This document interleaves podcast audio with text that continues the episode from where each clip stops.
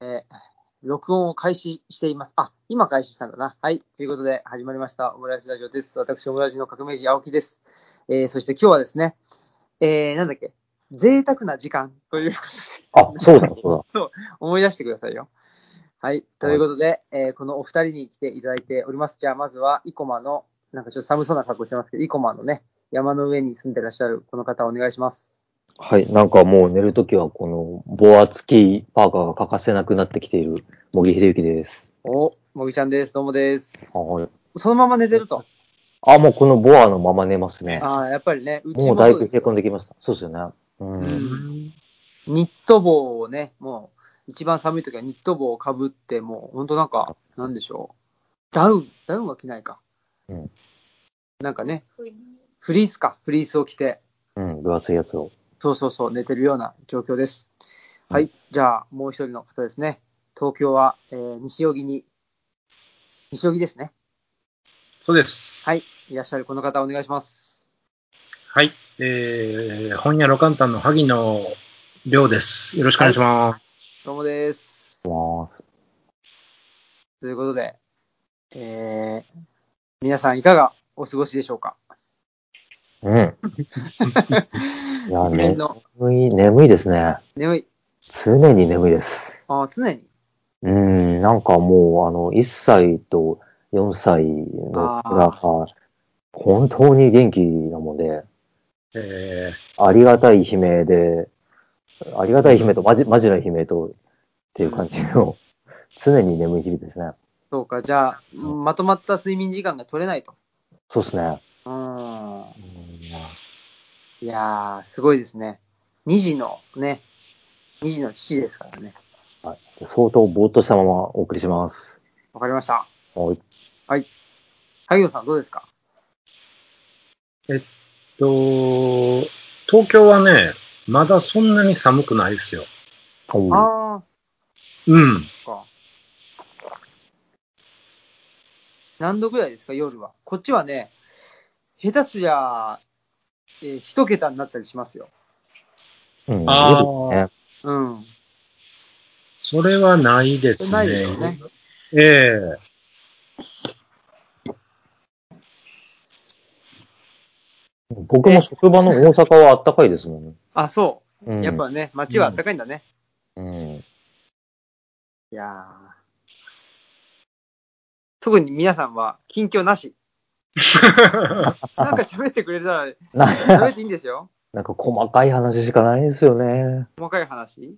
なあ、あの、こう、あ、職場でね、はいはいあのー新しいヘルパーさんが入ってきて、いや。いいじゃないですか。そういいうや話でいいですうよん。。いや、あってはないんだけど、その履歴書を見たら、うん。春日部女子出身なんですよ。あら、埼玉だう。ん。そうそう。で、え、こんな、え埼玉の A 女子校出身のね、うん。女の子がこんなとこでヘルパーって何してんのかなと思ったら、なんか天王寺の照明の専門学校かなんかに行ってるみたいそれで、大丈夫です。その、んだいぶ個人情報出しちゃってますけ いや、別にまあ、職場さん言ってないし、いいんじゃないですか。あ、そうか。 あ、でも言ってるか、過去 は。うん。この辺にしてきますけど。あ、そう。いろいろですね。あうん。別に、あの、この話に何の展開もないです。えーまあ、いやいやいや、いいそでれすよ。で、なんか、ちょっと気持ちが上がったっていう。ああ、確かに、あのね、今日僕も、あれですよ。あの、大和郡山の本屋さん、トホンさん行って、はい。はい。で、まあ、い知人の知人みたいな人とお話ししたときに、あの、埼玉の、えっと、上尾上尾つって、上げよ同じ高崎線沿いですねっていう話をね、う。そうだしましたよ。すよね。うーん。結構ね、なんか埼玉県民の人と会う機会があるんだよね。うん、なんかやっぱ縁があるんですかね。ねうんえ。で、それでね、逆に言うと、その、群馬県民の人とかね、山梨県民の人とあんまり会わないっていう。あ、確かに。合わないな。会わないのいいよ。ですね。これはうんいなんるだはずろだけど。うん。ううん、東京にいても合わないですよ。そうですか。 そうか。そっか。そうかも。萩野さんが、まあ、仲がいいっていうか、あの、ええよく話す人っていうのは、どこ出身の人が多いとか、なんかそういうのあるんですかでもね、なんやろう。でもやっぱり、関西出身の人が多い気がしますね。おー。うーん。あの、そうですね、京都の人とか、うん。出版社の人とか、編集者の人とかで、うちによく来てくれるお客さんでも、関西の人が多い感じもしますね。へえ。なんか、まあね、やっぱり、東京で関西弁喋ってると目立つんで、うん。うん。まあ、それもあって、印象が強くなってるんだと思うんですけど、うん。うん。で、僕のちょっと近況っていうか、今さっきまで、あの、見てたものにちょっと喋っていいですかあ、はいはい。あのね、西荻で、あのーバーがあるんですけど、はい。そこでですね、バーレスクのショーをちょっと今見てきたところなんですよ。バーレスク。バーレスク。バーレスクって、あのー僕もちゃんと説明できないんですけど、なんだろう、それ。まあ、あれですね。あのー世俗化して、まあ、ストリップに流れていくようなはあはやつですね。女性が、まあ、衣装を脱いで、まあ、ダンスを演目として見せるっていうあ。へえ。やつのもっと古い古い文化的なやつはいへえ。を主催してる方が西荻にいらして、へえ。うんで、いつも僕寝てる時間なんで行けなかったんですけど、今日たまたま、あの、この収録のために起きてなきゃいけないんで、あ、うん。ちょうどいいなって。え、何時に寝てるん ですかえっとね、8時ぐらいに寝てます、僕早い な。 ?8 時。いやー、いいっすね。早いなぁ。朝何時なんですか朝は8時ですね。あ、8時から8時まで寝るんですか寝ますね。あ、そうだ、こ この人睡眠普通じゃないんだった。 なんかそんな話も聞きましたね、前。あ健康的ですね。ーまあ、ぶっちゃけて言うと、薬飲んで寝てるんで、あ強制、強制終了みたいなもんですよ、あ。強パソコ制ンシでャ言ットうと。ダウン。あ、もう寝てしまうんだ。そうなんですよ。それぐらい持続しちゃうってことですか、12時間も。そうですね。あー結構強いやつですね、じゃあね。へえ。で、勝手にあのーアップデートが始まったりとかして、うん。なかなか起動しない起動できないん ですね。へうん。僕もちょうど今日あれですわ、あの坂口恭平さんの、えーっと、自分の薬を作る、ーあめっちゃ面白かったですね。ーあ、なんかつ妻が買ってましたね。あ、まだち読のんでないんです寝けてどます。うん。ね、いや、面白いですよね。うんうん。本当に、でも、なんだろうか。ね、自分の、自分の薬を作る、すごい大事なことですね。やっぱり、ね、うん薬って万人向け、まあ、っていうか、科学的なね、根拠によって作られていて、だけど、でもやっぱり自分は万人じゃないから、うん。どうしてもね、万人っていないですからね。そうそうそう。栄養医学って結局、その症状をいかに和らげるかっていう発想でしかないじゃないですか。うんうんうん。で一方で東洋医学は全体のバランスの中でうんうん。生まれていくっていう発想ですもんね。うんうんうん。漢方とかでも、そうですね。灸とかでもね。そうそう。うねだん。から僕、僕もその甲状腺の病気してるから、毎日薬飲んでるんですよ。あ、今も。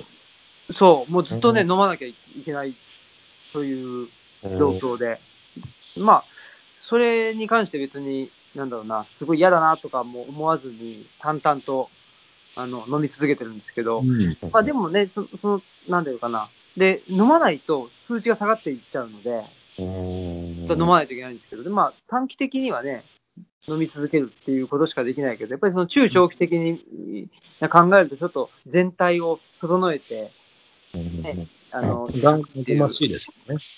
うんうん。なんかちょっと、そういうと東洋医学的なね、あのうん視点も持ちつつやっていきたいなっていうふうには思ってます。うんうん僕20代は死ぬほど精神剤飲んでたんですけ ど、そうなんか後になってから、あの、下北のカウンターカルチャー古書店、気流社でですね、ほうほあの、せ向精神薬パーフェクトガイドみたいなのがあって、う。へえ。見てたら、僕の飲んでたやつが、あの、もう、睡眠剤は72時間ぐらい持続するやつだし、ええ。もうえあと全部これ飲んでて、よく死ななかったなっていうやつばっかりで。ええ。でうん。だからちょっと飲むのやめてからしばらく本当にこう、うん体むちゃくちゃだったし、で、今はやめて10年ぐらい経ちますけど、いろんな波があるんですよね。うん。こう、うん。で、まあ、いろいろ試しながら、こう、自分なりに整えてきてはいますけど、結局でも、いや元気になったのは、あの、結婚して子供が生まれてっていうええ。うんうん、特に何の療法とかではなくて、うーん。これが自分の薬になったわけですね。そうですね、だから根本的なところでどうバランスを取るかっていう、うん、そこが見えたら、ね、元気になるんでしょうね。うーん。死ぬほど飲んでたっていうのが、比喩じゃないっていうね。あの本当に死ぬあ、そほうそどう、飲本んでた。当に、本当に飲 んでて、うん、危なかった、ね九死に一生を得たっていう感じえ。です。ええ。それはどういうことその、お医者さんがでも処方ししてはくれてた、いたわけですよね。うん、処方はもちろん処方薬ですよ。ねえ。で、それを、あ、マリワラの方が良かっただろうなぐらいの。 そうか。え医者の処方もめちゃくちゃな人はめちゃくちゃですよ、本当に。そうなんだ。うん、めちゃくちゃな人。うん。うん本当に、精神科に関しては。うんうんうん。うん。でな何も知らなかったですから、その時僕は。まあ普通はね、わかんないですよね。うん。うんねえ。いやー、そんなことで、そんなは、いそんな近況、近況なのか何なのわかんないね。か。うん。まあですけども、まあそんな、そんな3人がお送りする贅沢な時間という始まります。始まりますってことで。えっ、と、今日のテーマですね。テーマっていうかなんだかな。本。工場記。この時ね。いいっすね。鴨の町名ってことで。新薬。そう、僕もね、それ読んだんですけど、あ、あお、萩野さんは、僕はですね、スラスラ読める北条記にしました。え中野浩二さん。ー、え僕はその、俊平君のやつ読んだ後で、あ、うんここれもあるじゃんと思って、ー、おうおう。あの、池澤夏樹さんの日本文学全集の高橋源一郎役。あ、いいっすね。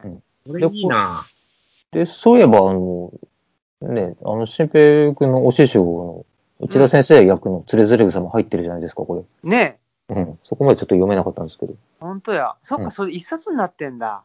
そうそうそうそう。うんおおいいですね。うん。あ二つ役読みました。素晴らしい。そうか。で公文社の古典新薬は、えーっと、この方のお名前は、なんか特徴的なお名前ですね、これね。えー、八海みみみさん。うん。僕は存じ上げてなかったですけど。僕も知らなかった。けど、すごくなんか、詩人の方なんですね。あ、見たいですね。うん、ねえということで、えー、北条記というのをですね、なんで北条記にしたのか、ちょっとよく記憶、記憶にございませんっていう感じですけど、あ そうなんだ。そうなんだ。ななんだったか、なんかね、最初でも、デカメロンとかにしたかったんだよね。うんそうそねう。うん。えっていう話があって、うんで、まあちょっと長いし、うんうん。ね、大変だなとかって言ってて、ほんでなんか多分僕本棚見てたら、あ、北条記だと思って、これを読みたいと思った。てっきりその災害とか疫病とかに絡めてなのかなと思ってたけど、あーね、そまういうわあ、けでもないのかな。どうだったのかななんかわかんない。そあのーその辺の自分の、なんていうか、自動思考が全然、あのー 追跡できないけど、トトレースできないけど。どうだったのかしらあ。まあいいですね、別に最初の動機はなんであれ。そうですね。うん。まあでも結果的にやっぱりそういうようなね、まあ疫病っていうのは、北条記の中ではそんなに言われてないけど、ね、うまあん。いろちいらろっととし、か。ね、た竜巻であるとかね、そういう台風とか、まあ災害っていうのがね、すごくうんうん。あった。あとは、あと飢饉とかね、うん。あった時代ですよね。底辺、底辺ですよね。底辺もね、うん。銭湯。そうそう、銭湯もあってね。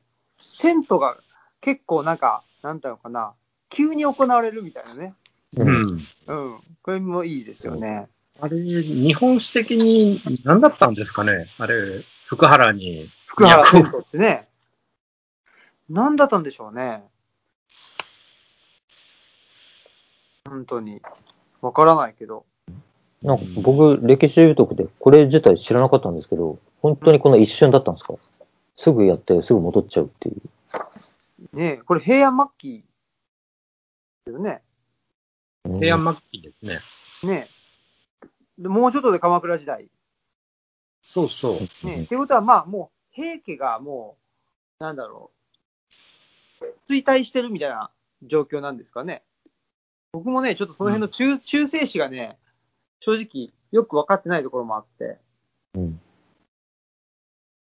まあ、鎌倉時代を源頼朝が、ね、あの、鎌倉時代っていうか、鎌倉幕府は源頼朝が始めたぐらいの、ことしか、でね、えっ、と、壇ノ浦でっていうね、ことぐらいしか知らなかったりもするんですけど、平清盛ですね。清盛が、なんか、血迷ったかなんかして、うん移してもらえみたいなことだったわけでしょ。ああ。そうなんだ。清盛じゃあ、これは清盛の、あ、そうですね。そうだ、そうだ。そうそうそう。ほんでね、神戸市立博物館とかね、うんうん。清盛のね、像があるんですよね。そうそそうそうそう。ね。で、だからそれで、まあ、すぐにね、終わっちゃったっていうことですよね。うん。うんうんねえ。っていうのとかもあり、だからまあ、なんだろうなうん、その、民のことをおあの思わない政治が行われたみたいな部分でしょうね。うん。そういうのもあったりとはかう。うん。した時代であるということですけども、あのー、北条記は皆さん初めて読んだってことでいいんですか初めてです。ねえまあ、僕も読みました。え、萩野さんは初めてあ、初めて。読んで、いや、びっくりしたのは、おこれ、原稿用紙20枚ぐらいの本なんですよね。ねえ短いですよね。意外ですね。展示うん。いや、それ普通にユリーカーとかの原稿で頼まれる枚数ですからね。ははそうか。マジかと思って。それが600年、700年読まれてるってめちゃくちゃすごいなって思いました。確かに。そうっすね。そこの日本文学全集でも三大随筆みたいな感じで、うん、うん。枕草子、北条記、つれづれ草って入ってるんだけど、この圧倒的な短さ、北条記の。ああう。ん。で、まあ他二つ読んでないんですけど、まあ明らかに内容としてもこう、さらっとした、うんうんかね、カジュアルな感じのものなのに、ね、並び称されて残ってるっていうのは、偉いことですね。ねえ、何なんでしょうかっていう感じでね。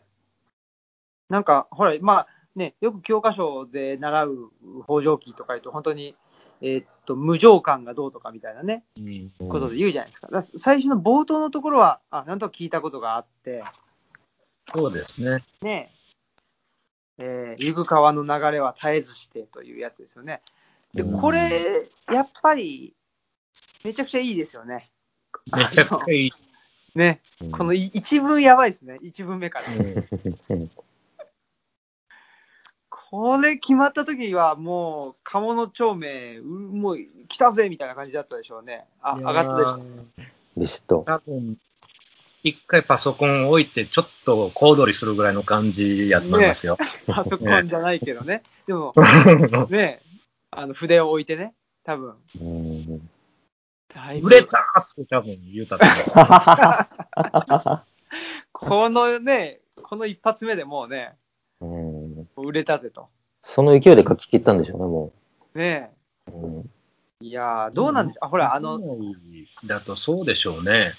多分やっぱりこの、この一文決まった時に、多分もう、かけちゃったんだと思いますね、なんか。ねだってこれ以上のこと言ってないじゃないですか。そうですね。うん確かに。うん。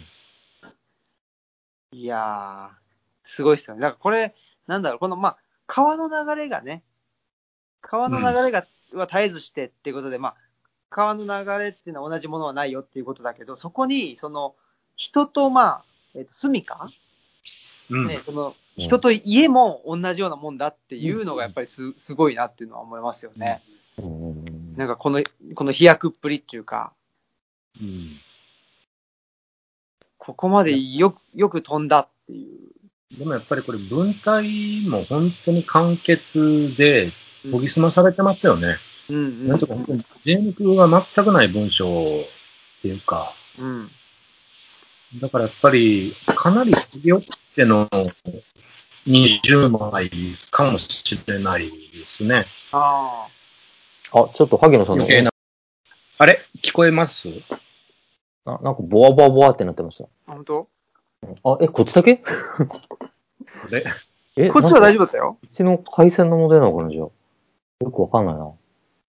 模擬家はいろいろありますね。いろいろありますね。ねえあれ聞こえますか大丈夫ですかはい、えっと、大体はわかりました。あ、は大い。丈夫。そう、なんかね、あのーそうそう、どうやって書いたんでしょうね、これ、鴨の帳面はね。その、なんかね、あの、じゃ、えっ、と、ほら、あの、オンザロードの、えっ、と、ケルアック、けど、ケラ君。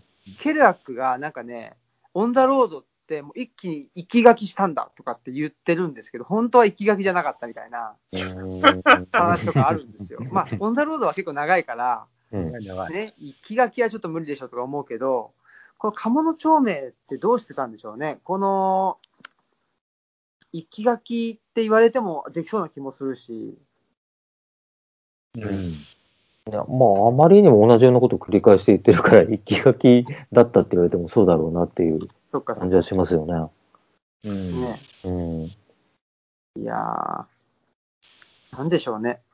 しかしなんでこれがそんなにに日本三大随筆なんだなんだろなんでしょうね。なんか僕はもうとにかくくどいなぁと思って、う。あなあ、んか最近のひ人がこう、ツイッターでひたすら自然の暮らしはいいよみたいなのを毎日言ってるみたいな。はいはい。はい。それぐらいのくどい印象をくどかっ受けたま。したね。うん。ええほら、あの、もぎちゃんもご存知の通り、僕もくどいじゃないですか。え、そう、あ、くどくないくど い。ほら、あのーうんなんていうかな、とルループの人あ、ルまあープの、人なので、はいはいはい。そういう意味では僕はちょっと、鴨の町名にちょっとうん、シンパシーというか、 ループの人として。そうそうそう、これは、これはいいぞってな感んじがか、、まあ、ただループしてるってだけじゃなくてさ、その、この暮らしをすごいいいよって言いながら、でもその、都市の暮らしに心を惹かれて、で、その、いて、いて、でもどっか無理やり肯定しようとしてるうんうん感じっていうのが、うん、こういう人 SNS にいるなっていう、あ確かにね、の、ちょ、ちょっと前の自分も重なるところがあって、うんでもしかしたらそういう部分で、なんか、ちょっと、なんていうかな、なんかね、まあ、みんな共感するみたいなところがあるのかしら。かもしれない。うん。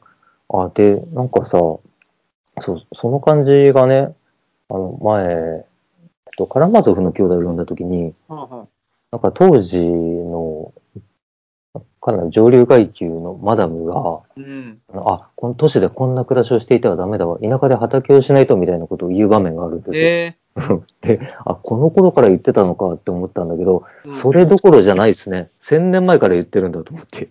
確かに。うん。ね、都市じゃなくてっていうね。いや、この歴史長えなと思いましたね。確かに。それどっから言ってんだろどっか、あ、どっから言ってんだろうね。うねどっから言ってんだろう。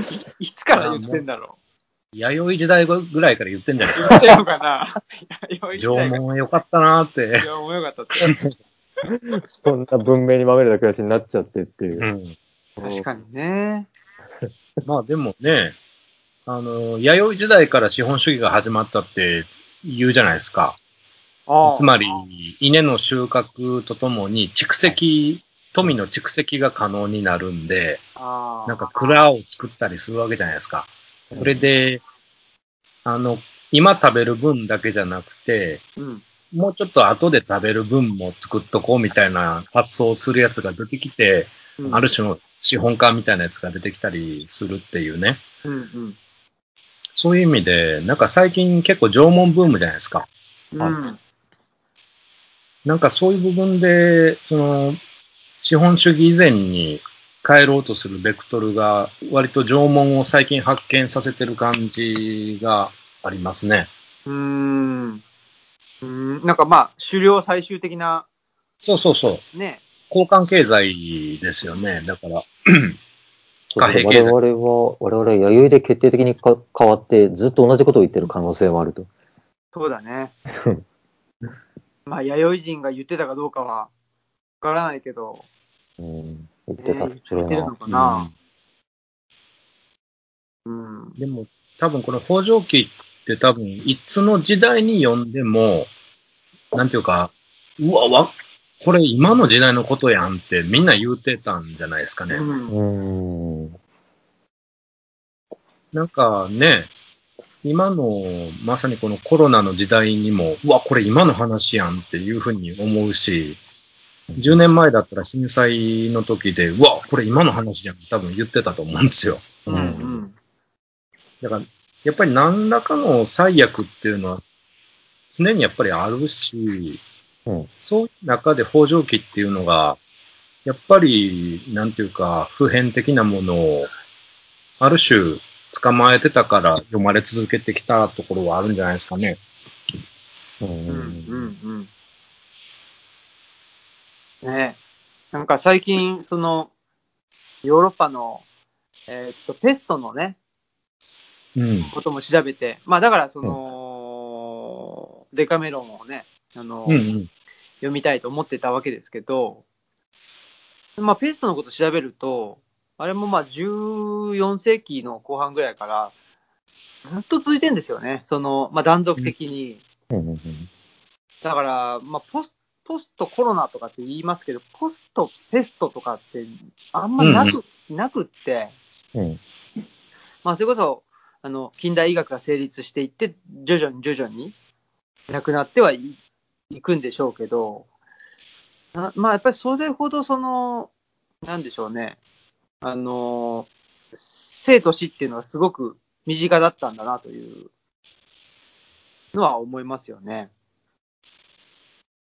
そう。で、なんかね、ボッカチオのことちょっと調べたら、ボッカチオデカメロン書いた後に、なんか、ちょっと不謹慎だったかなって思ったらしくて、なんか、あ の、燃やそうとしたらしいんですよ。そのええで、それをそのペトラルカに止められるっていうは話があって、いや、ペトータルカンって何者ですかペトラルカっていうのはね、あの、イタリアの、のまあ、なんでしょうね、人文主義のもう一番最初の人みたいな、えっと、ルネサンス時代の、うんー、うん。もう、めちゃくちゃ、なんでしょうね、イタリアのルネサンス人文主義者と言ったらペトラルカみたいな人がいて、うん。うんそう、その人がね、ボッカチを止めたっていうのもいいし、なんかやっぱりデカメロンってね、ちゃんと読んだことないけど、あのーなんだろう、楽しい話しようぜみたいな話じゃないですか。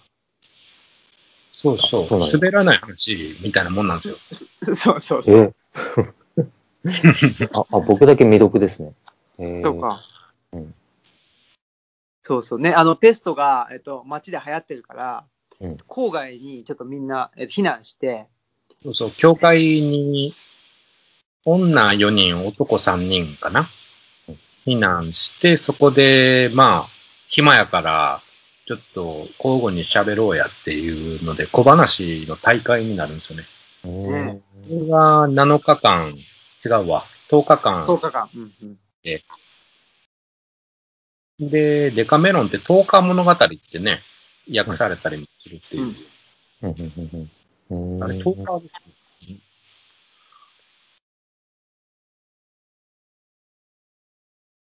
ね。そういうことうんだうん。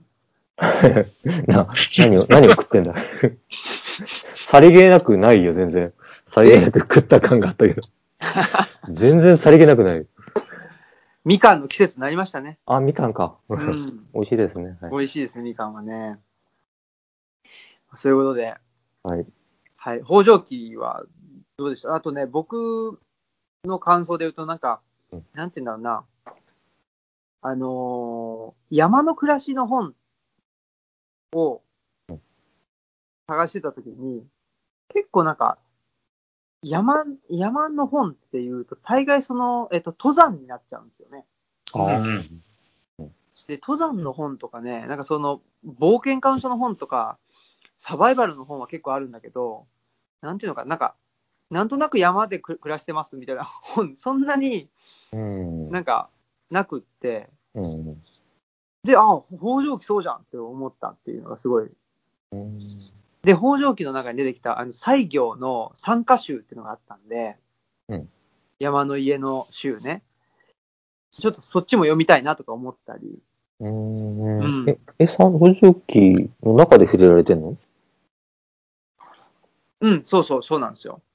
北条記の中でね、参加集の直接の引用だったか、うんえーっと、なんていうのかな。直接じゃないのかな。ちょっと待ってね。なんかね、ま、ここの言い回しは、なんていうかな、その、うー参加集の言い回しを真似てるというか、ああ、あったね、解説に。そうそうそうそう。そういうのがあるんですよね。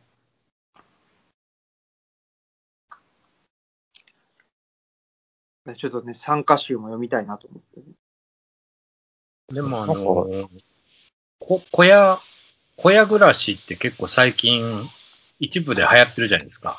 あ、そうなんですかそうなんですよ。小屋小屋ブーうんムが結構来てて、へえもう僕もあの、ここの本屋を始める前に、はい。いろいろ血迷って、うん。あの、小屋本を結構読んでたんですよ。はいはい、はい。それこそ。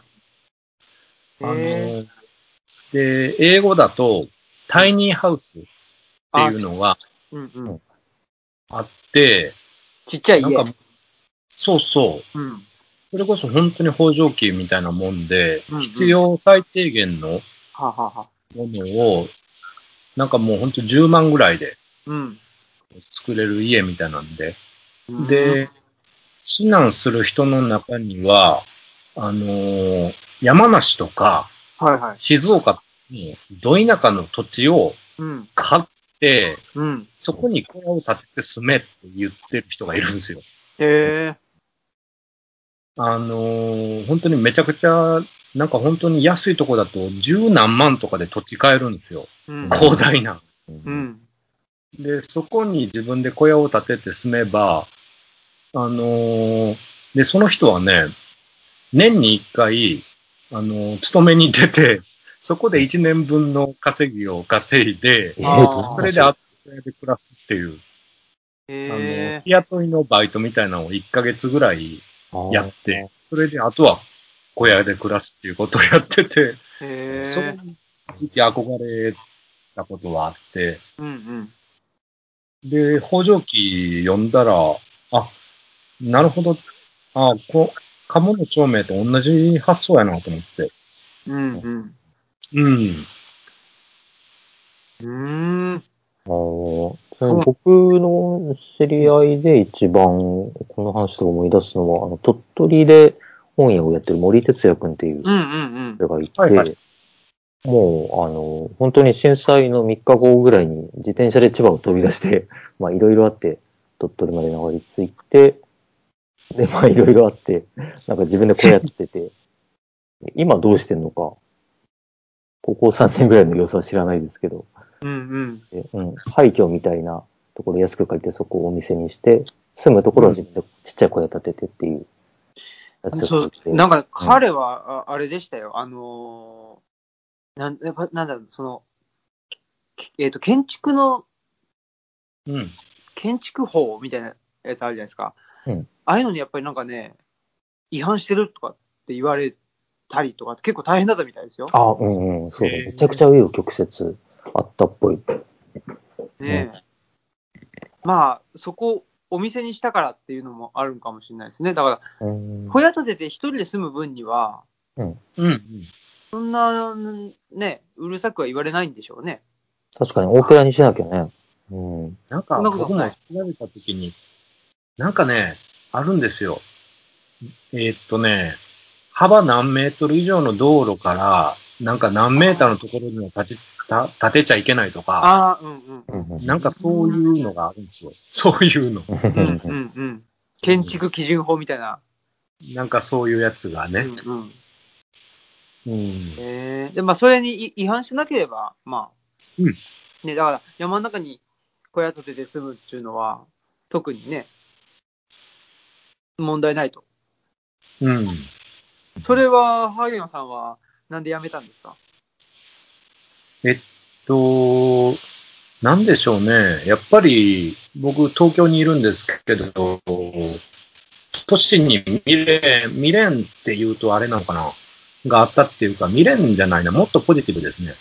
都市に、そうですね、東京でまだやりたいことがいくらもあるなと思ったってことかな。うーん。というのは、具体的に言うと人ですね。うんうん。あの、一緒に仕事をしたい人が、東京にいっぱいいるのに、わざわざその、なんていうか、せっかく、つながった縁を切ってまで、小屋を建てて住むこともないなと思って、うんうん。まだまだ東京に可能性があると思思えたし、それを実際今、やれ、やりつつああるんで、間違ってなかったなとは思ってますね。うんうんうん。ううんでももうちょっと言うと、あのーこの北条記って一種のまあ建築論ですよね。ある意味では。結構具体的に書いてて、うんえーこの中野浩二さんバージョンだと、あのー見取り図みたいなの持ってるんですよ。想像図で。うんうん。うん 持ってたりしました。この公文社のやつもね、載ってましたよ。はい、そうですか。うん。で、だいたい3メーター四方ぐらいで、計算したらね、今で言うと5.5畳ぐらいなんですよ。ほで、僕前のアパートで予約制の本屋始めた時、5.5畳間だったんですよ。う。ほだったんで、なんかすごい親近感湧いたっていうか、う。へえ。ああ、僕も補助器をやってたんだって思えた時はちょっと嬉しかったですね。ああ。うん。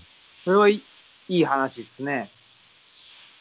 今はちょっともっと広くなっちゃいましたけど、うん。発想5.5と兆。してそうです。うーん。ちなみにこの高橋源一郎役は、うん。なんとタイトルをモバイルハウスダイアリーズで訳してます。そうなんや。で、あ の、おオリジナルの章立てを作って、あの、全部、全部か、全部英語。あの最初が1、リバーランズスローイッ かっト、こいい。バックドラフト、すごいな。さツイスターとか、 ああ、最高やな。へえ。全部映画のタイトルです。とか。あ、本当だ、本当だ。全部映画か、これ。あ、でも最後13は、オールザットナムアビダブツってなってますよ。 へえそ。れなんで全部映画かもしれない。うん、それもオールザットジャズですね、おそらくは。おおあであちょ、ちょっとそれちゃうけど、その役者解説がすごい良くて、源一郎さんの。あの、古典を訳すときに、これはいい役だねとか、いまいちだねとか、こう簡単に人は言うけど、そもそも、あの、全く違う言葉なんであって、うんうん。昔の言葉といろんな言葉って。であるし、現代の言葉だって人が言葉を分かるなんてことあるのかと。うん。っていう前提に立って、もう、あの、今回の役に関しては、もう徹底的に現代の言葉にしましたみたいな。ううん。んそうやってやって、なるほどと思いましたね。うんうん。うん。あ、でも初めて読むには、あの、えっと、なんだっけ、公文写真書のうんうん。あの方の方がいいと思いましたけど。うん。確かに。でも、言論でも結構わかりますよね。思ったよりわかるなと思って。ううんんううん。ん。で、やっぱ原文だと、やっぱ、あの、えー音読したいですよね。うん。あうん、そうですね。なんかやっぱ音読するとなんとなくわかるんだけど、うん。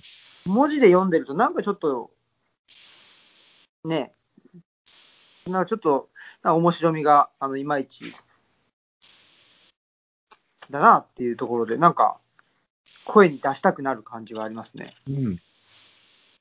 いや、すごくお、音も美しいと思います、本当に。うん。うん。この人だって別にそのエッセイストだだったわけじゃないですもんね。うん。うん。なんかね、し強いて言えば歌人ですかそうですね。歌人ですよね。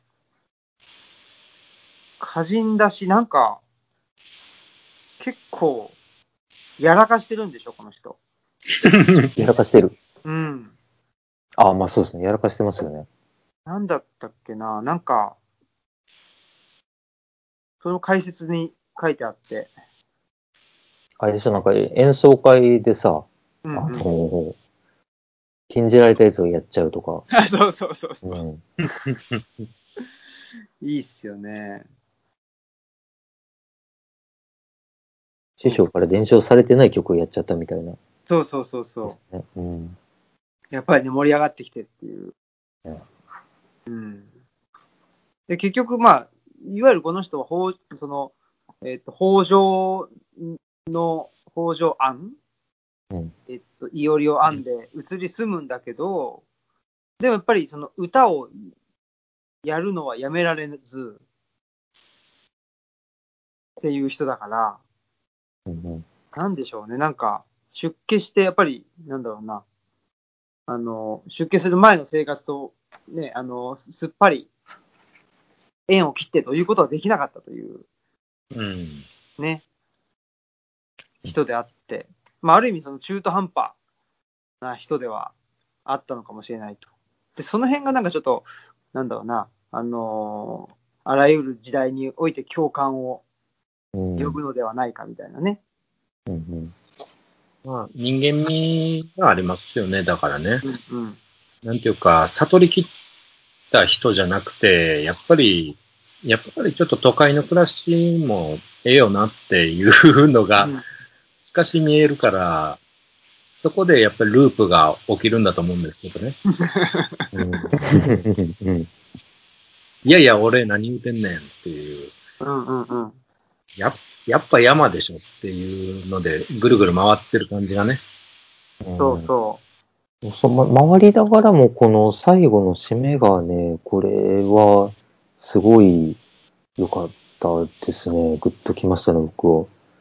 う。うん。あのーね、結局、お前は、その、世を捨てて、こんなところに住んでるのに、全然、煩悩捨ててないじゃないか、みたいなことを自問して、うんうん。うん。で、えっと、今、原因治療薬しか手元にないですけど、だが私には何も答えることができなかった。ただ、南無阿弥陀仏という言葉を二度三度と唱える以外のことは何もうんうってん。訳してますけど、うん。こういいですね。ねえ。いやー、その時、心さらにこたうることなしと。ただ、傍らに絶根を雇いて、えー不詳のあ、不詳の阿弥陀仏、えー両三弁申して闇に。闇のね。かっこいいっすよね。かっこいいですね。うんかっこいい。うん。ね、原文で読んでもなんか、よくわからんけど、なんか、かっこいいっていうのは伝わってくるっていう。かっこよさがありますね。ねえ。 いやー。いいですよ、やっぱし。うん。ね。いやー。朗読しましょうよ。あ、朗読ね。原文を原文朗、朗読会。いいですね。いいですね。えーその好きなところみたいなそうですね。そうですね、というか。うん。 今ですかいやいやいや、あじゃあ、朗読会をやろうと。いいです。でもでも、あの、ちょっと全然話変わりますけど、我々の世代で言うと、あの、五木ひろゆきさんの大河の一滴ってあったじゃないですか。うん、うん。はいはい。読んでないめでちすゃ。くちゃヒットしたやつ。うん。あれって多分、この本から来てますよね。おーへえ。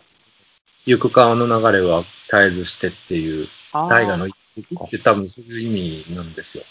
うんもうベストセラーなんか読むもんかと思って読まなかったですけど、五木ひろゆきさんは、もう全く触れてなくて、うん。ちょっとだから、なんていうのかな、なんか、うん。なんでしょうね。なんか仏教の、仏教の教えをね、言ってる人かなとかって思ってたけど、なんかちょっと、なんだっけな、えっ、と、下山のすすめっうん、ていう本があって、ちょっとなんかね、あとは、ロシア、ロシア文学っていうのかな、なんか、ロシアの方にも結構ね、その、精通してたりとかしてて、うん。やっぱり面白いなという気はしているんだけど、ちょっとね、どこから、あのうん、ー触れたらいいのかということなんですよね。あ、えーっとね、五木ひろゆきさんは、あれなのかしら、引き上げしてきたのかなああ、うん。うん。どっからだろう満州かなあ、はあ、はあはあ、終戦後、ソ連に占領され、ソ連兵士の略奪などを恐れながら、平城、まあ、と、平壌かな暮らしてたうんということみたいですね。うん、ちょっと五木ひろゆき、読んでみようかしら、何か。五木ひろゆきね、あの、うちの実家のえお母さんのベッドの、こう、ベッドの下に引き出しがあるやつあるじゃないですか。はいはい、あるあれ開けるとびっしり入ってたんですよね。そうなん五木やひ。ろゆきが。うん。だから全く読まなかったです。 だから、全く。一個も。そういうイメージね。うん。へえでも、親鸞、親鸞ですよね。ー、親鸞も。うんうん。うん、なんていうか、系統しているのは、系統っていう、系統っていうのかな。うん、全然通ってきてないなで、まだご存命なんですね。88歳か。うんへえ、ねえ。多分もしかしたらまあ同世代、この五木ひろゆき氏と同世代っていうことで言うと、多分僕はその遠藤周作とか、うん、そういう人たちの方が、あれかな。通ってきてますね。遠藤周作も20あ23年生まれか。そしたら、五木ひろゆきの方が10個ぐらい下なんですね。そうでえす。ーだいたいゴダールと同じですね、じゃあ。うん。五木ひろゆきがええゴダールが90なんで、ゴダールってまだ生きてるんですか生きてます。ええゴダールとイーストウッドは90歳ですね。ああ。ええあ、なんか参加の研究とかもしてるんで。あ、そうなんだ。えー、参加の民と被差別民の世界っていうのがありますね。五木ひろゆきうん。おー。いろいろやってる人なんだね。ちょっと次は五木ひろゆきにしましょうか。うんうん。いや、やめよう。いや、いいんじゃないですか。そうそう。ほんでね、あの、この前ほら、えっ、と、デイビッド・グレーバーが亡くなったじゃないですか。ああ、え、亡くなったんですかそうなんですよ。え、デイビッド・グレバーが亡くなったんですか亡くななったくなよ。りましたよ。全然知らなかった。えー60歳ぐらいでしょおねえ。で、デイビッド・グレーバーの師匠っていうんで、あの、マーシャル・サーリンズが出てきたんですよ。うんマーシャル・サーリンって、あの、旧、旧、えー、あ旧じゃないわ、石器時代の経済学ってうん書いえたー人ですけど、マーシャル・サーリンズが生きてんですよね。で、ちあ、そうょなのうちょうどだから30年生まれだから、うんあオダールとかね、オーダーと一緒だ。ね、すごいっすよ。ねえ、なんかもうす、なんだろうな、まあ、レビスロスはなくなったっていうのは、なんとなくわかるけど、サーリンズとかね、ゴダールとか、でもうなんか、歴史上の人物だなと思ってたけど、そうじゃないんですね。いやーそんなことで、工場機について は、皆さんよろしいですか こんなもんで。そんなもんでいいですかそうだなぁ。なんか、言い残したことがあれば。でも、あ青木さんは、まさに、工場機をやってる感じってあるんじゃないですか。ああ。その、ルチャリブロ。うんうん。いいやってる感じっていうか、でも、あれですね、その、えっ、と、都会とうんうん。山とどっちつかずっていうのは、ちょっと、工場機関はあるなとは思いましたね。うん。あとは、なんか、もう、せっかくなんで、もうちょっと突っ込みたいんですけど、うんうん。なんていうか、青木さんもよく言ってた、なんていうんですかね、その、えっと、自分のその暮らしというか、その家を中心にした、なんていうか、その世界を再編成するっていうか、うんうん。なんかそういう感じがこの北条記にあると思って、うん。まさにこの北条記っていうのは、その北条の、えっと、3条かける3条でしたっけじゃあは、1条かける1条か。1条かける1条の、えっと、空間で寝起きをするっていう暮らしを中心に、えっと、山があり、川で水を汲みみたいな、そういう、なんていうんですかね。その、山村での暮らしっていうのを、その、北条の一条かける一条中心に再編成していくような、うん。なんていうか、コスモロジーっていうか、うん世界の再編成みたいなものが、すごくあると思うんですけど、その辺はいかがですかうん。そうですね。なんかね、僕、僕、いろいろ、一生懸命いろんなこと喋ってたら、うん。喋ってて、で、なんかね、一言で、その、あの詩人のね、西尾克彦さんっていう人、あの、し知り合いの方でいて、その人がね、要する要するに青木さんの言いたいことは、その、住まいが大事ってことかなっていう言われて、僕、一言も住まいが大事って言ってないのに、うんうん。なんかそういうふうに伝わったっていうのが、面白かったなっていうのがあって、うんうんなんか今の、その、あのお話とも通じるのかなと思っていて、なんですかね、その住むところが自分に影響を与える、その影響の大きさうん。うん。たるやすごいなっていうのはうん思っていて、いや、それは、その詩人の西尾さんですか、うんと同じような感覚を、やっぱり僕も青木さんに対して持ってましたよ。ああ、そうですか。うん、やっぱり住まいっていうものを中心に、自分の思考っていうか、思想みたいなのを練り上げていくっていう発想なのかなと思ったら、全然そうじゃないんですね。全然というか。あんま意識してないです、そこは。いや、そ、そうなんや。そう。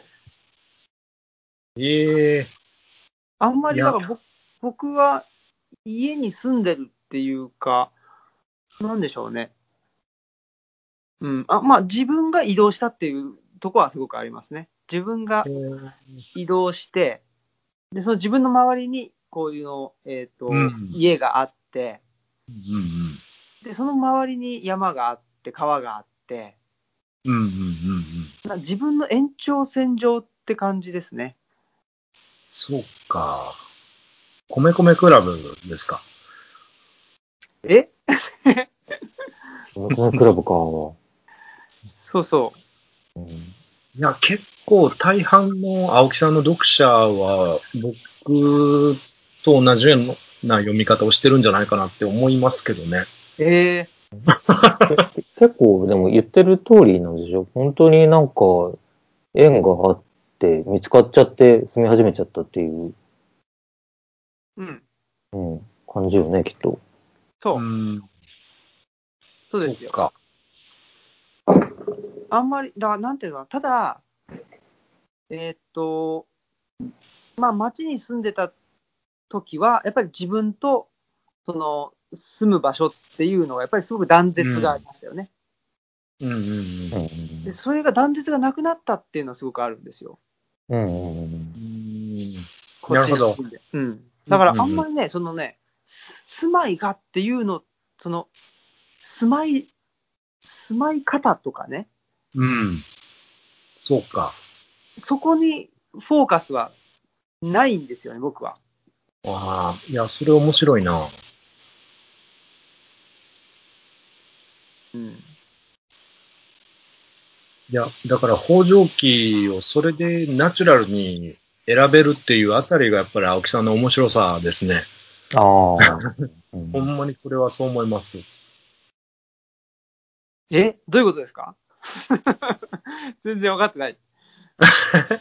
な、なんていうか、いや、青木さんと、いや、本当に話すようになって、やっぱり全部、ナチュラルにやれてるのがすごいなって思いますね、いつも。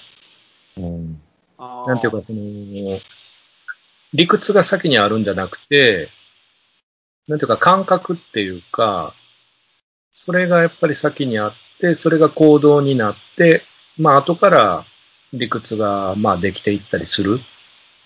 まあ、それが、あのー山岳ノートにも現れてるんだと思うんですけど、うんうんうん。それがすごく面白いですね。え、でも、萩野さんだって、その、ガチガチにロジックを組んでうん、今の店にたどり着いたわけじゃないんじゃないですか。全然ないですね。うんそうでしょ。ね、うんでも、あのー青木さんほどナチュラルにはやれなかったですね。やっぱりある程度、なんとなくの理論みたいなのは自分で持ってないと不安は不安だったかもしれないですね。うんいやある程度は先にそういうものがあって、で、それに沿って進めていったような感じもあるわけですか。そうですね。まあ、それと、あとやっぱりちょっと病気を抱えたので、もうこうするしかないっていう感じが、やっぱり実際のところですかね。うんうんうんっていう中で、どれだけ自分の生活なり人生を素敵にしていけるかって考えたときに、こういう形になったっていう感じですかね。うんうんうん。うんだから、この辺のすり合わせは、ね、いつか青木さんをここにお招きしたときにしたいなと思って。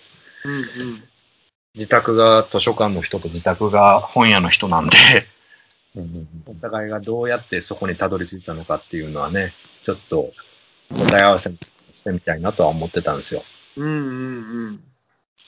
ねうえ。んだから、あんまり、そうそう、自宅、うん。自宅ね。あんまり、そうなんですよね。僕自身はね、ただ、うーんうちの奥さんがいろいろと、その空間的なことをやってくれてるので、うんそこは、うちの奥さんの方が多分、うーん、すあの、うん。。自宅とかす住まいっていううんうん意識はすごくあると思います。いや、うん。多分僕も話が合いそうな気がします。うん。奥さんの方が。そうそう。おー僕はね、うんそうそう僕、自分でね、なんか結構理屈っぽい人間かなと思ってたんですけど、いやうん全然そうじゃないでしょえ、ん違う。全然違うでしょ全然違うと。そうそう。でもそこはね、ちょっと諦めたところがあって、もう、なんていうかな、自分から出るものを、その、阻害しないというか、うんあの、自分でせき止めないっていう、それだけですね。と思っておりますけども、もぎちゃんはどうですかもぎちゃんはその、イコマンにね、あ、僕はもう奥さんと出会ってしまったってことが全てなので。あらま。うん。で、あ、えっと、石部君には話したけど、今住んでるところも、あの、奥さんのご両親の持ち物なんですよ。えうん。で、最初は、あの、団地を借りて住んでたんだけど、子供生まれてから、まあ、いろいろと、ここに住んでもいいと言ってくださって、うん。で、ありがたく住ませてもらっていて、えだから、あの、一時はその自分でね、それこそ、あの、し島でさ、あの、安く家借りて畑やってっていうとこまでやったことがあって、それこそその住まいを中心に再編成していこうみたいな、うんうん。その時頭で思ってたんだけど、うん。あ、興味ねえなっていうことが 分かって、うん。すごくよく分かって、うん。で、やっぱ興味ないんですよね。うん。で、今も結構 一般的ではない環境に住んでるけど、奥さんはすごい考えるのが好きで、家のこととか庭のこととか常に考えてるんだけど、僕はもうほとんどわかんないんですよ。うん。うん。で、その奥さんがやったことに対しては、あ、すごい良くなったねとか、こういうふうにやろうと思ってって言ったら、あ、いいねと思うんだけど、それは心から。でも自分から何にも発想が出てこないから、まあなんか、これやってって言われたら、手伝うぐらいのうん。感じでしかなくて、ええうんで全く一緒ででも、あ、そう か。あ、うん、そんな感じする。 うん、でも、根本的なところで、あのー一人の時よりははるかに住んでいる場所や住まい方と、その生き方全体は調和してますね。うんうんうんんなんか表面的にはわざわざさ、あの、2時間ぐらいかけて大阪に行って、 なぜかその地元の人がやった方がいいような、ベタベタの地域福祉の仕事をしてるっていう、 よよくわかんない状況なんだけうど、んうんでも大きくトータルで見たときには、うん、今一番人生の中で調和してますね。うんううんんわかります、なんか。うんうん僕もだからね、そういう意味では、だから、そうか、そういうところで、その、住まいとか、家っていうのを、確かにね、萩野さんはだって、自分でね、その DIY で棚作ったりとか、大好きなんですよ。あ、ね、そうなんですか。うんうん。常に店のこと考えてますからね。店のその、空間を作っていくっていうことがもう楽しくてしょうがないんですよね。うん。だから棚作ったりするのも本当に好きですし、次はこうしよう、次はこうしようっていうアイディアがもう止めどなく出てきて、楽しくてしょうがないですね。うーん、それ、あのね、多分、あのー育ちに影響が確実にあって、僕、あのー自分の部屋がなかったんですよ、実あ家に。ーうん、あの、姉と、まあ、両親と4人家族なのに、個室が2つしかないっていう家で、うーん、末っ子っていうか、なんで、自分の部屋が与えられなくて、まあ姉は、まあ女の子やしっていうことで自分の部屋を6畳間をね、与えられてて、それをいいなーってずっと思ってたんですよ。うんうん。なんかね、コンポを置いて、自分の好きなビーズをかけてとか。うん うん。ビーズなんだ。ビーズだった。 ビーズとね、ボンジョビばっかり聞いてましたね。ボンドビー。で、まあ、ベッドに寝てとかね、羨ましいなって、それずっと思ってて、それが影響してますね。うんで、大学は4年間寮生活だったんで、そこでもやっぱり個室を与えられなくて、あーへえ。だから20半ばになって、ようやく自分の部屋を持てた時は本当に嬉しかったし、ですね。それが今にも繋がってますね。うーん。だからやっぱり僕はそれで言うと、暮らしっていうか、空間を中心に自分の、なんていうのかな、世界を中心に組み立ててますね。おー。面白い。全然違いますわ。全然違いますね。。全然違う。うん。面白いなぁ。僕はね、あれですね、その、まあ、無理やりここじつけることになるかわかんないですけど、その、えーっと、まあ、舞台とかね、うん。あんま、すまあ例えば、えーっと、ダンサーとか、まあ、何かの演者だった場合に、まあ、どんな舞台でも、その場で、あのうん自分のパフォーマンスを発揮するというか、っていう方に、あの、関心がある。うんああーかななるほど空間ではなくて、そこで何が演じられるかっていう。そう。で、まうあん、その、なんていうかな、その空間と自分を対対話って言っちゃいあのか、たさせて、その中でじいかに自分のパフォーマンスを出すかっていう方に関心があるんで、ーそのいや、全然違いますね。ね、うんだから、そういう意味では、その、ルチャリブロっていうのは、うちの奥さんが、あの、はいはいは準備してくれてる舞台だし、い。うん。まあ、あの、ルチャリブロがある山っていうのも、このまあ東吉野村うんが準備してくれた舞台だし、はいはいはい。っていう感じなんですよね。で、そうんまあ、その中で自分がどういうあのパフォーマンスを発揮するか、もうそこだけですね、僕のか関心は。うーん。でも、いやさそうそう、あのと、もぎちゃん言ったように、ね、あ、あの、うちの奥さんが、こここうしたよとかっていうのと、あ、すすごいいいな、というのは、あの、 思うんだけど、うんうん自分からここをこうした方がとかっていうのを、あんまり発想が出てこないんですよね。えうんなんかやっぱ身体的なものが強いな、すんべい君は。うん、多分そうだと思う。ー、うん。なんか俺似たところもあるんだけど、でもその舞台の比喩で言ったら、うん、うん、その体一つでどんな舞台にも立てるみたいなことにもすごい憧れはあるんだけど、うん。でももう、実際自分が、あ、もうマジで舞台の話でやるとしたら、うん、もう常設小屋があって専用の。うんでも全部が自分の好きなようにできて、でもう自分の脚本でよくわかってる俳優。 うん、でうん、ガチガチに組んでやるみたいなのが多分一番楽しいと思うんだよね。ああ、はうん。うん、うん、うん。えー、だからそんなに、うん。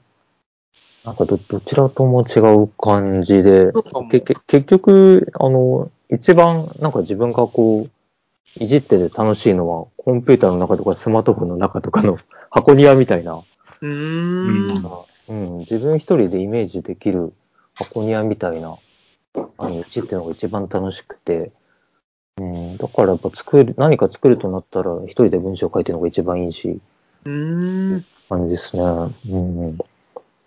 ええ確かに違うな。なんか微妙にね、あの同三じ者ところもあるけど三様、ね三者三様で。うんそうか。だから僕はその、なんて、もぎちゃんが作った世界でどんなことができるだろうっていうのが一番、例えばね、その、考えて楽しいところはそういうところですわ。ああ、ははははうは。ん。うんうん。えー面白いですね。うんまあ、北条記を読んで、それぞれのスタンスの違いが。だから、一番報道機にしっくりきてるの僕かもしれないですね、そういうことでああ、うんそうかもしれないですね。うんうん。うん。そうね別。にうん。うん。だから、確かにね、その、なん、なんだっけ、モモバイルハウスみたいな、ススモールモバイルハウスだっけあ、モバイルハウスダイアリーズ。あモバイルハウスダイアリーですか。 モバイルハウスなんだね。そっかそっか。そうだね。だ人も住みかも、その移動するっていう話だもんね。うんなんかこれは公文写真書の方の解説だったかな。なんかあの、この、実は、こう、異常に建物に対して執着している文章であるみたいな、うんうん。どっかにあったよね。それもね、でも、うんと、移動の可能性とカモの長命っていううん。エッセイが書いてありましたわ。うん、うん、うん。だからその移動、移動できるんだと。うん。人間はね。あ、それあの、役者の方が書いてる。そう、エッセイ。うん、うんうん。だから確かに、どうなんでしょう。当時はやっぱり、人が移動するっていうことに、まあ今よりもだいぶ制限があって、うん。ね、なんか田んぼとかも与えられたりとかしてたのかな。この当時っていうのはね、普通のうん。ね、公民って言ったらね、その、多分時代的にはもうちょっと前だけど、なんか、区分田がね、えっと与えられてとか、そういう話の延長線上にこの時代はあるのかないのかわからないけど、だって、鴨の町名だってさ、あの、普通に考えたら神社に収まらなきゃいけないのに、そうそうそう。最終的にこうなってるのはやっぱ相当異常だよね。ねえ。だから僕、この人の、なんていうかな、ライフスタイルにはすごい共感するしうん、この人のなんか、さ定まらなさみたいな、すごい、あの、共感するんですよ。でも、僕はそういう読み方ですね、北条記みたいな。うんうんうん。あ、さ、定まらなさは俺も共感するとこあるかな。でそう考えると、確かにその、なんていうの家の間取りとか、飛ばしてましたからね。あ、はい。ええー。ハイライトですよ。そっか。秋野さんも入れたんだ。ね5章、5章に当たるのかな ?5 章の第29節。はい。今、日の山の奥に後を隠してのち、品菓子に三尺余りの日差しを差して、うんぬんかんぬんっていうところ。うん。あ、はいはいはいはい。ああ、南二条とか西南二条とか、ね。そうそうそう。めちゃくちゃ詳しく書いてて、うんううんん。 うんでこの家具の配置とかも、めっちゃこれ、こだわって置いてるんですよ。へえ。日差しがね、どっから来てとか。で、阿弥陀さんは西側におらなあかんやろとか、うん うん。西方浄土もしそうなんでね。で、 めっちゃこれ考えておいたんですよ。西南に竹の釣り棚を構えて、黒木川子三号、すなわち和歌、還元、往生洋州ごときの小物を入れたりとか、この辺はね、僕は結構、グッとくる。グッとくるっていうか、おーうん。全然付箋貼ってないっすわ。えうあん。まあち ちなみに、そう、それますけど、源一郎役ではその辺は、えーただでさえ狭い小屋の北西の隅をついたてで仕切り、仏間ということにした気分だけなんだけどね。そこに阿弥陀仏のポスターと無限菩薩のフィギュアを飾った。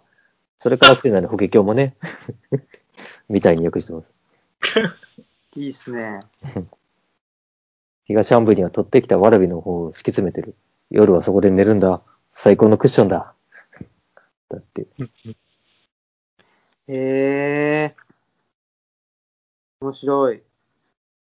いや、もう考え、考え抜かれた建築なんですよ。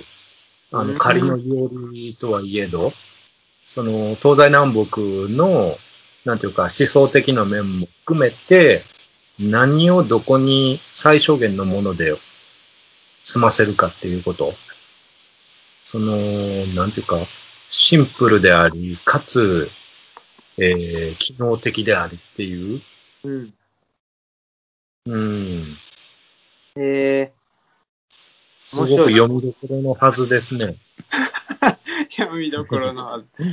あと、あれですね、一番、一番最初の文章に次いで多分有名なのは、あの、第3章ですかね、25節、うんえー世に従えば見苦しい、従わねば強せるに似たりっていう。 おうこれはかなりグルービーでしょう。うん。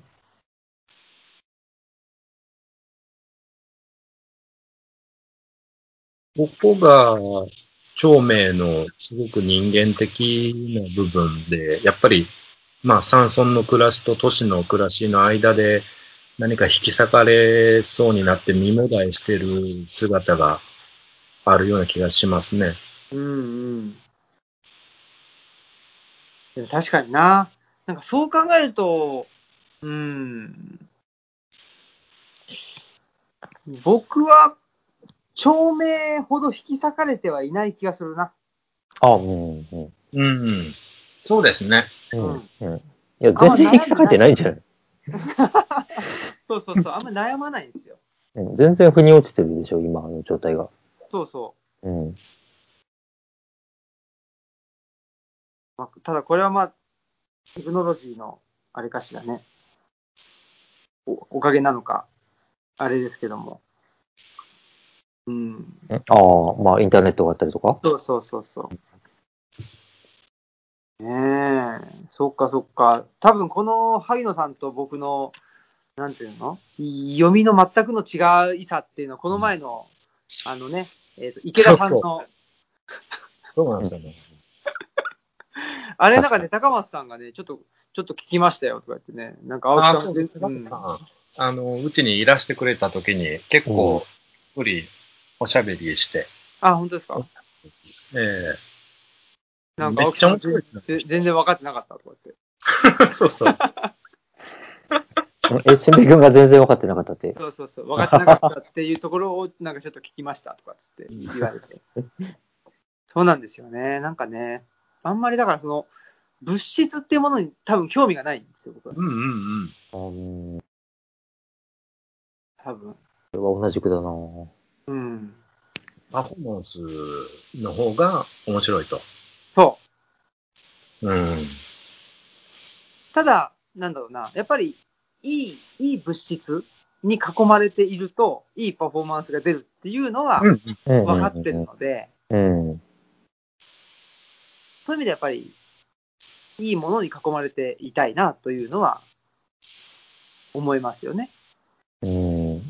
でも自分で作ったりコーディネートしたりはできないんだよね。できないんだよね。そこまでの関心はないんだよね。そう。それができそうな人をちょっと探すと。うんまあまあ、お互い伴侶としては出会っているという。そうそうそう。そういうとこかもしれないですね。いや、でも面白いですね。そっか、萩野さんの。確かにそう言われてみると。まあ、僕はもうゴリゴリの形式主義者なんで、はいはい。うん。そうなんですよね。なんかそういう感じを、長明にも感じますね。ああ。なんかもう、もうこう、こうしたいねんっていうのが、あり、感じますね。ええー。 そうか。いやー、面白いな。うん。いやーはい。ということで、あ、あと、えっとはいは、あれですね、その新平くんが最初の方で言ってた、山の暮らしを普通に書いた本ってないっていううんうん。話だけど、あのーうちの奥さんの書いた山の家月記っていうあ、ちっちゃい冊子があって、うんうん、あれはすごい名著だと僕は思っ てます。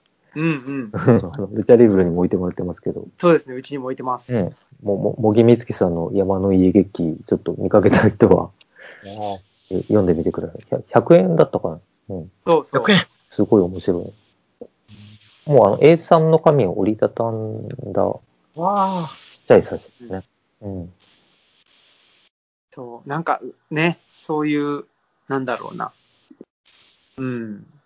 あんまり、冒険とかね、そういう行々しいのじゃない山の生活の本というの、本であったり、文章っていうのは読みたいなと思っえていってと。ね、あのー僕がさっき言ってた、その山梨かどっかにうんうん安。い土地を買って、そこに小屋を建てて住めって言ってるのはうん、えっとね、高村智也さん。高村智也さん。高村さん。高村智也さんという方で、東大の哲学科を出てて、あ、うん82年生まれなんで、あら、え同世代だ。そうそう、で、B ライフっていうことをえ言ーってるんですよ。うんで、10万円で家を建てて生活するっていう本、B ライフ。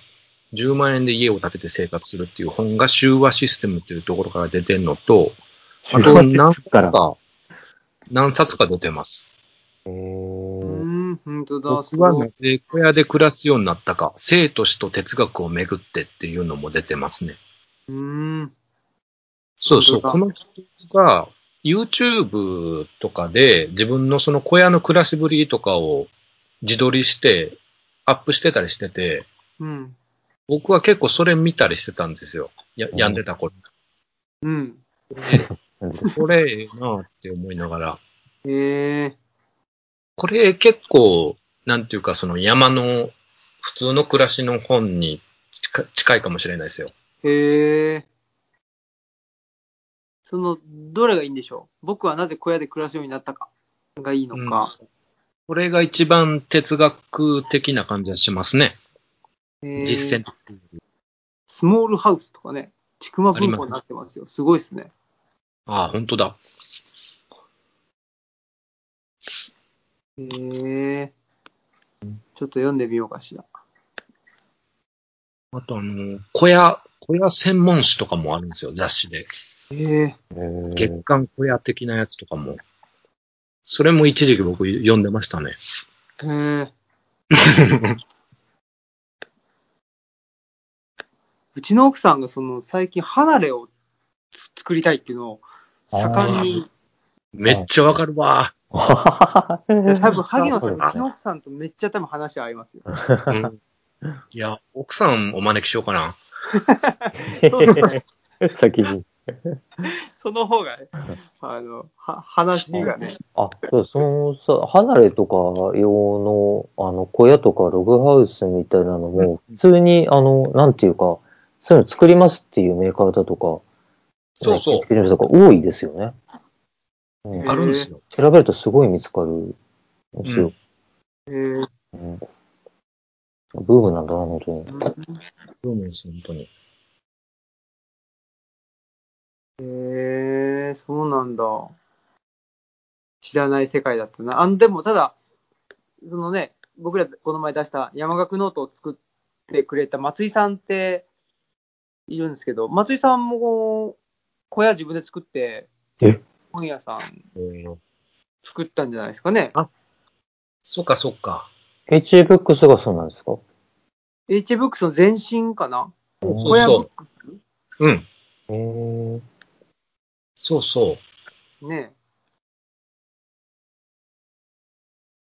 だ水産もめっちはゃ面白いし近いと思います。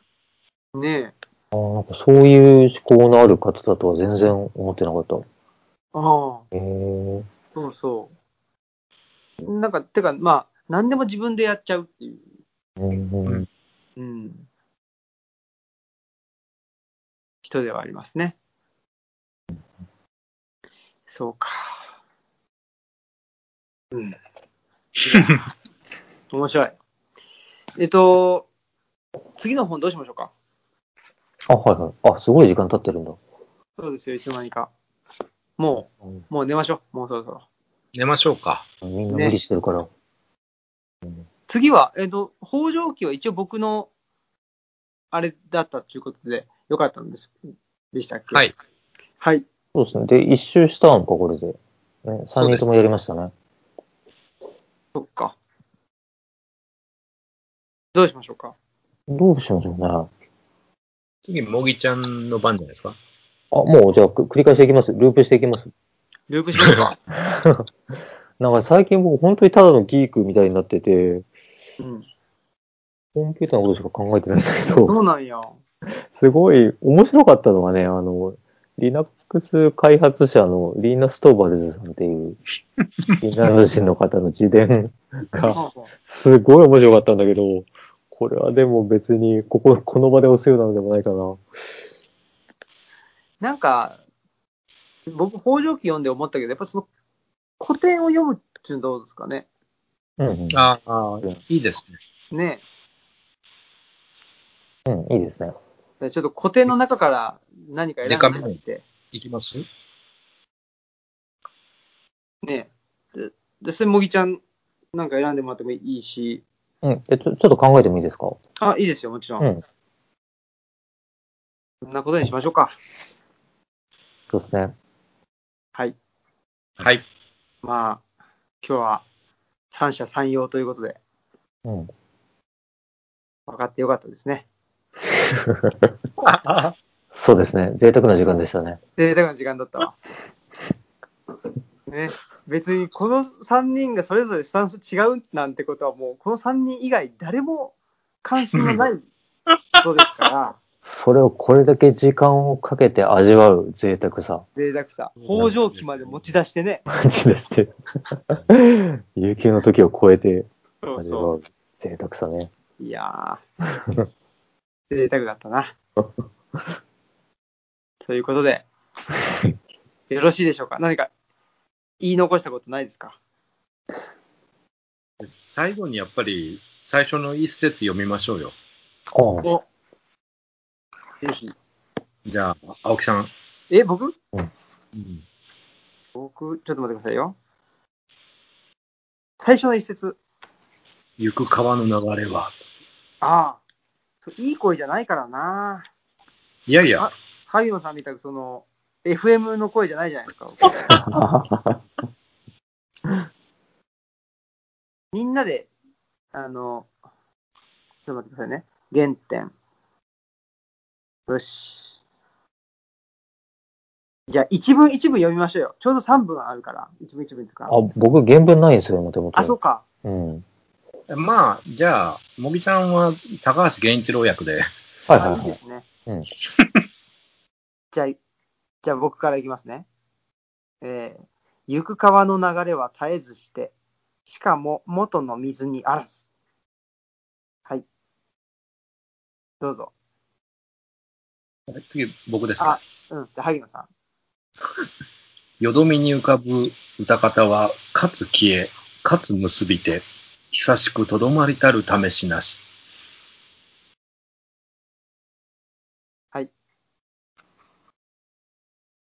ちょっとこれ対応させることができないな、原 文に。本当うんそうか。でも、そこだって結局は同じだ。しばらく見ていると泡が生まれ、あっという間に消えていく。そう、絶えず変わっているのだ。おおあーいいですね。ということで、あ、寝ましょうか。寝ましょう。 あ、ち、ちなみにすいません今気づいたんですけど、一番原子力すごいのは最初ですね。